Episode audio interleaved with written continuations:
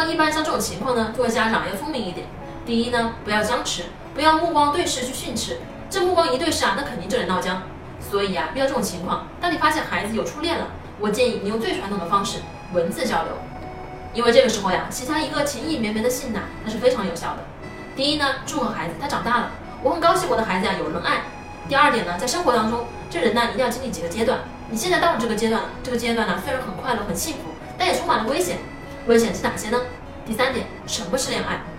这个恋爱和结婚呢有什么关系？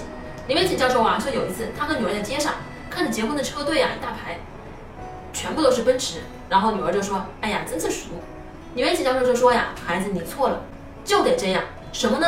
要让男人知道，结一个婚呐得报个家产，就不能轻易的再结婚。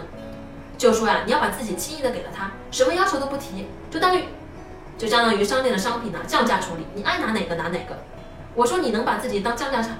他问女儿：你能把自己当降价处理吗？当然不能啊。所以呀，你要有标准，你要有要求。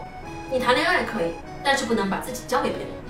告诉他什么才是真正的爱，爱代表着什么。”你怎么去看一个人爱不爱你？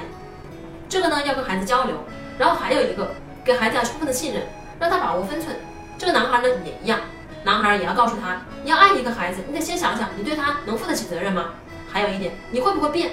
我记得有一次卢琴老师讲的特别好，他有一个故事，讲一个男孩呢在现场跟他爸爸说，我们班有个女孩特别。橱窗里有我为大家精选的育儿书单哦。